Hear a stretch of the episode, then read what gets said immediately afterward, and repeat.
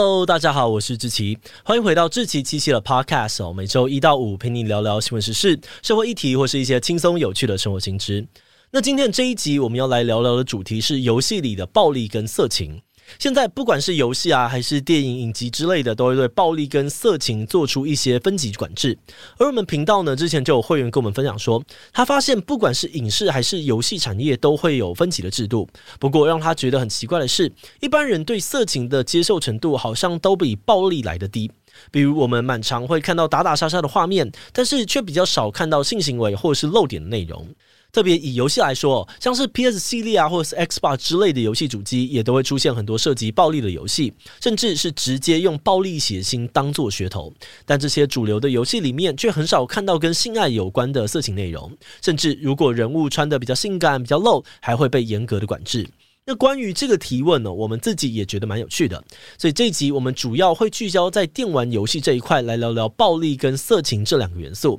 是不是真的有差别待遇。而最后我们也会分享一下我们团队对于这件事情的看法哦。不过在进入今天的节目之前，先让我们进一段工商服务时间。关于圣诞节，如果你也在烦恼要买什么礼物给小朋友的话，可以考虑送他一份未来用得到的能力。芒果果绘本打造了一系列有趣的故事，让小朋友能够轻松学习生活素养能力，像是了解身体自主权、练习专注的找找游戏、培养刷牙习惯这些内容。而芒果果绘本不仅两季募资都破百万哦，也在成品金石堂上架贩售，目前已经卖出超过两万本，深受小朋友喜欢。现在芒果官网有圣诞限时优惠，指定组合只要六折起，结账输入 podcast 七七再打九折，十三本大全套组合折扣完现省两千八百元，真的超级划算，还会送圣诞卡片跟着色画哦。现在就点击资讯栏连接，为小朋友选一份礼物吧。好的，那今天的工商服务时间就到这边，我们就开始进入节目的正题吧。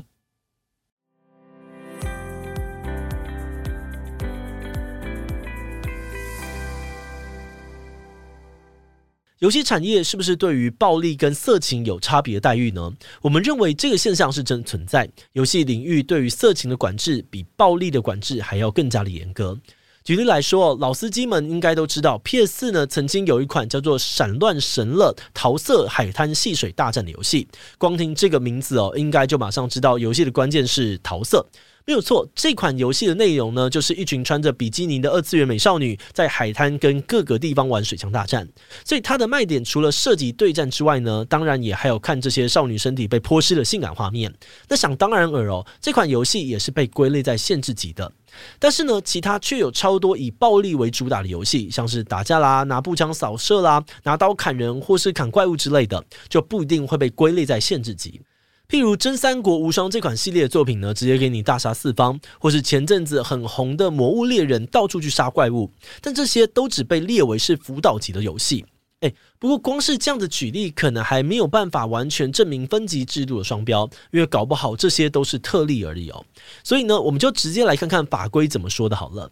根据台湾规定的游戏软体分级管理办法，色情元素的规范的确比暴力元素还要严格。比方说，如果是跟暴力有关的内容，最低限制呢是保护级。举例来说，呃，这个六岁以上的小孩呢是可以看可爱人物打斗画面的。但如果是跟性有关的内容，最低的限制就是从十二岁的辅导级起跳。举例来说，游戏里面只要出现不涉及性暗示，但是穿着凸显性特征服装的角色，就得要十二岁的小孩才可以玩。另外还有像是十五岁才能够接触的辅十五级，或是十八岁才可以看的这个限制级，看起来呢都是把性跟色情的元素管得更严格。像是在辅十五级里面的色情内容是女性裸露上半身、背面或远处全裸，同一级的暴力内容却是攻击、杀戮等血腥或恐怖画面。等于说在同一个分级里面，暴力的内容感觉都比色情的内容还要可怕，但却都被放在同一个水平里面。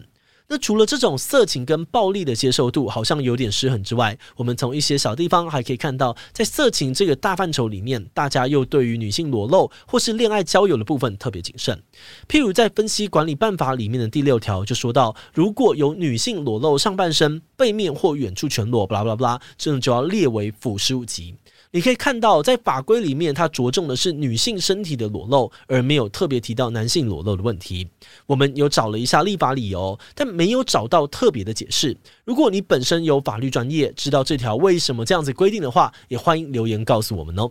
好的，那讲完女性裸露，我们再来看看另外一个大家很在意的点，就是恋爱交友的方面。因为针对辅十二级的规定里面有写到，当游戏设计会促使玩家虚拟恋爱或结婚的时候，未满十二岁的人是不可以玩的。这边我们就有看到他的立法理由，他写说，因为这样的游戏设计很容易会让还不到适婚的儿童跟少年对恋爱或结婚产生错误的价值观，甚至引发社会问题，因此要预防这样的情况发生。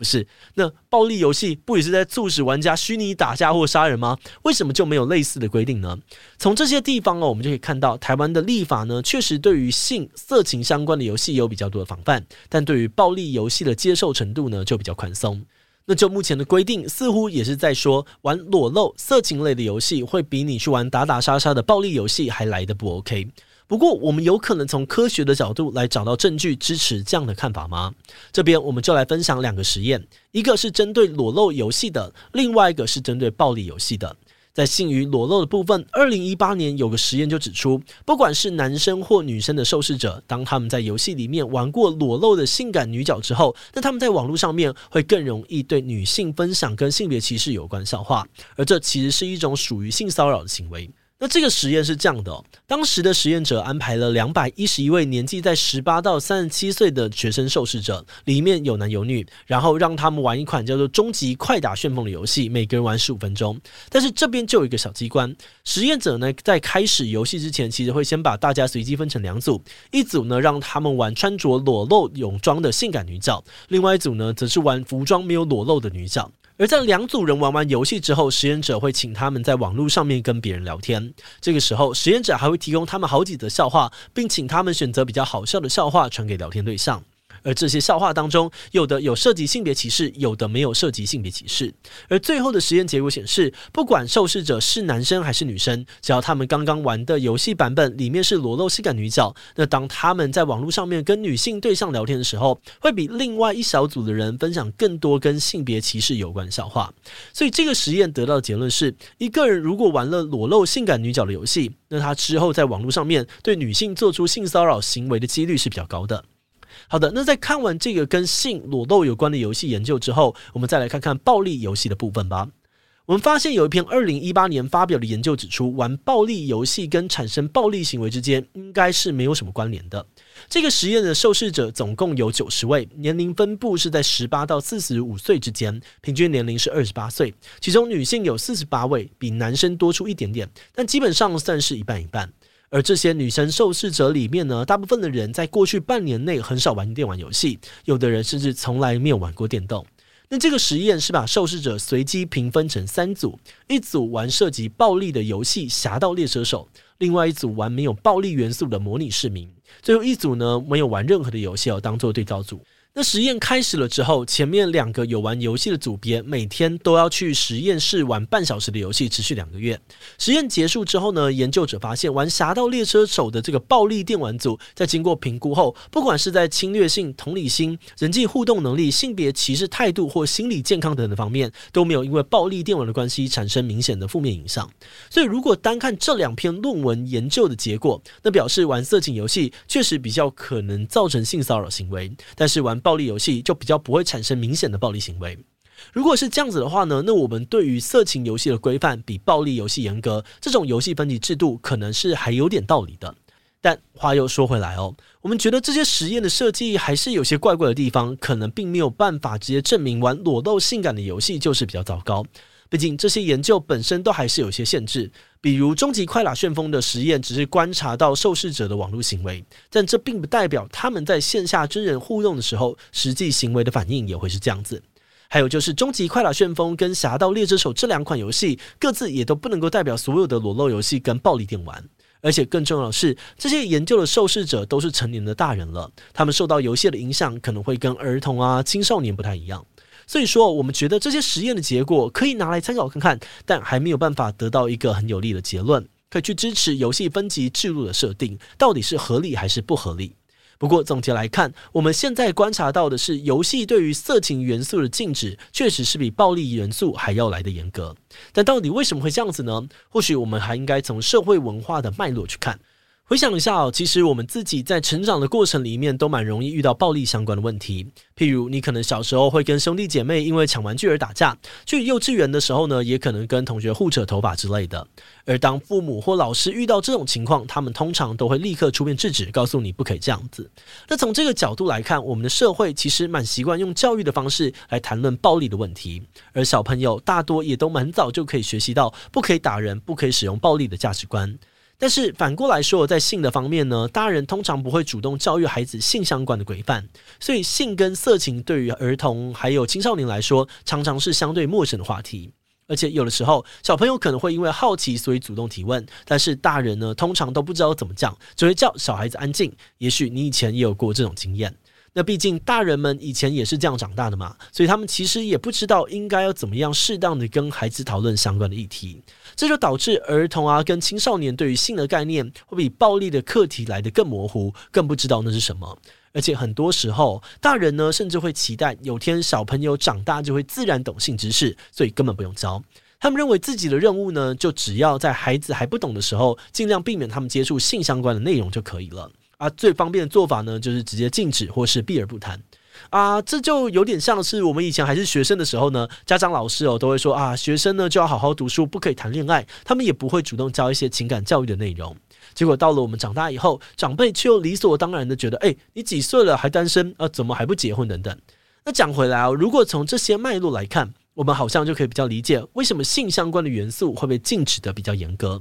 不过，我们是觉得这不一定是一个好的文化跟做法，因为即使是儿童，也会遇到性骚扰，甚至是性侵害之类的伤害。如果他们没有适时的获得性相关的知识，没有被教导怎么样尊重别人、保护自己，那反而会造成更多的问题。但如果这些知识跟观念可以被提早的教育，那当孩子们普遍具有适当正确观念的之后，也许在游戏的部分，我们就不需要特别做限制了。如果孩子们可以自然的辨识这只是游戏，不是现实，那他们在现实生活当中就比较不会被游戏给影响，产生不良的行为。这么觉得，不管是性或者是暴力议题，最关键的点还是在于我们怎么去谈论跟教育。而至于游戏有没有需要严格禁止，说不定没有想象的那么重要。不过，毕竟我们团队对于儿童跟青少年的心理发展也没有太多的专业知识，所以这些只是我们的观察跟推测。如果你刚好对这一块比较了解的话，也都欢迎留言补充更多资讯给我们哦。